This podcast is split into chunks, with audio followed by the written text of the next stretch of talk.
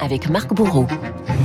Alors vacances, j'oublie tout, Marc, c'est ça? Alors c'est plutôt vacances, j'oublie rien. Ah bon, d'accord. Mon cher David, hein. nous sommes à quelques heures euh, du premier grand week-end de départ en vacances et les journaux sont partagés ce matin entre inquiétude et insouciance. Ça y est, le variant Delta débarque dans l'île, titre corps ce matin, quand la Provence prédit déjà un coup de chaud sur les vacances à l'ombre du virus. Le Parisien, lui, nous rappelle que le doux parfum de la vie devrait planer sur la France. L'été de tous les bouchons, titre le journal, presque content de retrouver des queues interminables au péage. Le quotidien qui précise en page 4 qu'Emmanuel Macron va parler c'est bon. Ce sera finalement en début de semaine. Un président en début de semaine prochaine, hein, un président relégué en, casse Covid, en casse campagne vaccinale, alors qu'on évoquait jusqu'ici la campagne présidentielle. L'opinion, elle s'impatiente. L'exécutif va-t-il enfin trancher sur une obligation pour les soignants, une obligation vaccinale? Dans son édito, euh, Nicolas Bétou pilonne les atermoiements du gouvernement. Jean Castex consulte, réfléchit, mais pour l'heure, rien ne se décide au plus haut sommet de l'État. On fait du surplace donc, et pourtant, le gouvernement n'a jamais autant parlé à la télévision et à la radio. Les ministres représentaient un invité sur quatre dans les matinales depuis le mois de janvier. Le Figaro fait les comptes avant la trêve estivale. Dans le top 10, on retrouve Bruno Le Maire, Marlène Schiappa, le chevaux léger de la Macronie, comme l'écrit le quotidien. Et puis sur le podium, on retrouve Gabriel Attal. 24 passages en 6 mois ex aequo avec Jordan Bardella du Rassemblement National, le porte-parole du gouvernement en démineur en chef à propos de la polémique sur l'islamo-gauchisme dans les universités, sur le couac de l'attestation dérogatoire de déplacement.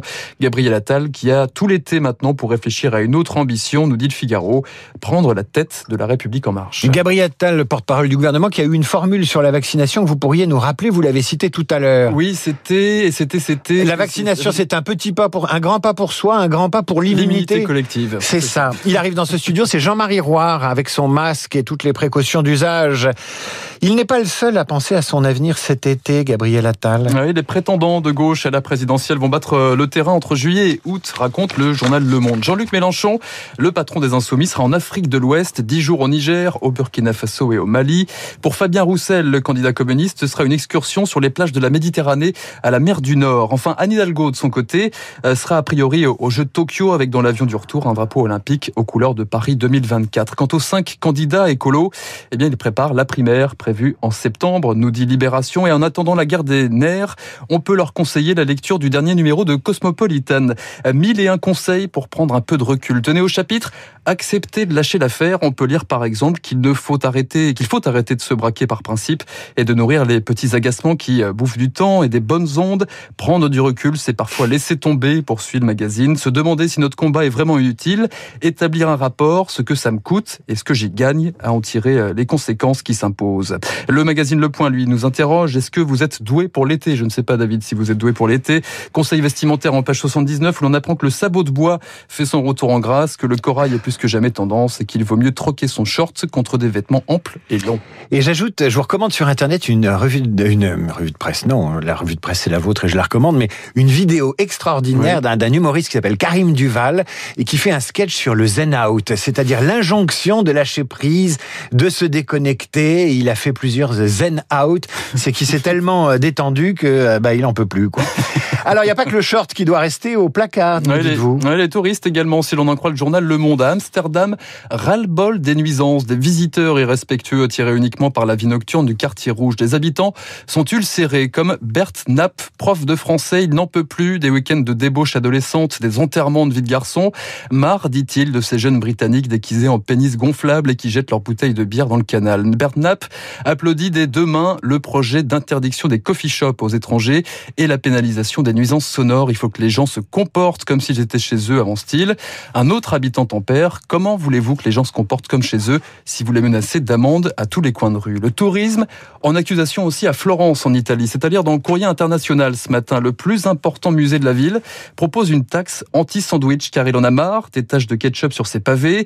Le tourisme destructeur aussi en France. Saint-Tropez n'est plus ce qu'elle était, nous dit Vanity Fair. Saint-Tropez et son incarnation, Brigitte Bardot, sont aujourd'hui des fantômes. L'ancienne actrice et d'ailleurs catégorique. Hein. Dans une interview, elle n'arrive plus à reconnaître la ville qu'elle a connue dans les années 60. C'était un petit village de rien du tout où vivaient trois pelés et quatre tondus, tous natifs. Aujourd'hui, c'est une horreur, sans âme, sans charme et défiguré. C'est le couplet du C'était mieux avant. Ceci dit, taxer les sandwichs à Florence, les Italiens vont pas taxer les pizzas. Pourtant, ça coule autant hein, bah sur, le, bitume. C'est du brutal. Hein. Le spectre de Saint-Tropez qui plane également dans Society ce matin. Oui, Saint-Tropez, l'épicentre, hein, vous le savez, du monde de la nuit, alors que les discothèques rouvrent leurs portes ce soir. Parole à son ambassadeur dans Society, Jean Roch, qui a depuis la crise sanitaire bodybuildé sa vie à Dubaï. Entre deux balades à la plage et des réunions en franglais, Jean Roch revient sur ses 30 années à faire danser la France, où se côtoyaient les stars et des hommes politiques comme Bill Clinton ou Bernadette Chirac. Et parfois, les univers se télescopent, euh, raconte euh, Jean Roch, un brin nostalgique. Une nuit, Jean-Vincent Placé, l'ancien sénateur écologiste, avait demandé légèrement éméché qu'on lui présente Nabila. Vous vous souvenez de, de Nabila, l'ancienne star de télé-réalité? Eh bien, Jean Roch explique que la starlette était dans tous ses états. Elle avait dit à son mari, il y a le président chinois qui veut nous payer un verre. Aujourd'hui, Jean Roch parle à l'oreille d'Emmanuel Macron. Oui, c'est assez fabuleux comme, comme anecdote. Aujourd'hui, Jean Roch parle à l'oreille d'Emmanuel Macron, mais considère que le cœur n'est plus à la fête en France. La sélection sous l'air Covid ne sera plus vestimentaire, mais se fera sur présentation d'un pass sanitaire. Après 16 mois de silence, les boîtes remettent le son, mais doucement, comme le résume ce matin le journal Le Progrès. Merci Marc Bourreau. Vous revenez lundi pour une prochaine revue de presse. Revue de presse à laquelle j'ajoute cette euh, déclaration d'Olivier Véran à l'instant à la radio. Le variant Delta est plus contagieux. Il est en train de remplacer toutes les autres souches. Il sera bientôt majoritaire dans notre pays, probablement ce week-end. À suivre, un avocat des mots, de la culture, de la connaissance, l'académicien Jean-Marie Roire est notre esprit.